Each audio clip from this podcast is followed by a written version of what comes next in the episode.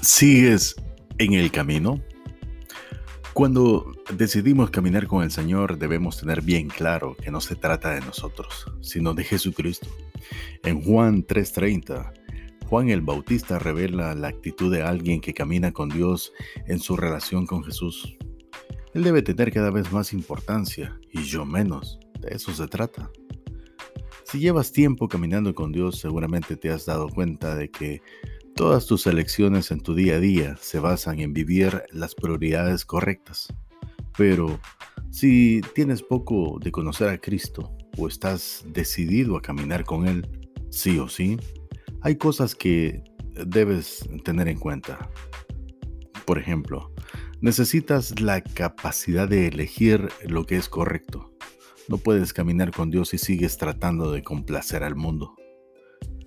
También necesitarás trabajar arduamente en tu comunión con Dios. No esperes que Dios te hable si nunca lees la Biblia, ni que te escuches si nunca oras. Debes aceptar también que todo se trata de Él y no de ti. Menos esa frase de Dios dame esto.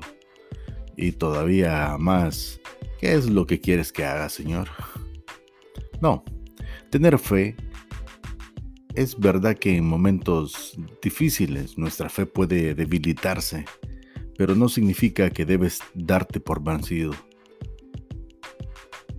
Si no tienes fe y tampoco te esfuerzas por fortalecerla, es probable que te sea difícil seguirle paso a paso.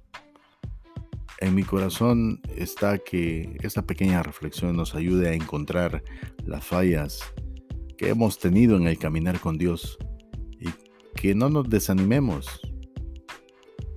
Si realmente sentimos que, que nos estamos quedando atrás, hay que seguir adelante. No te rindas.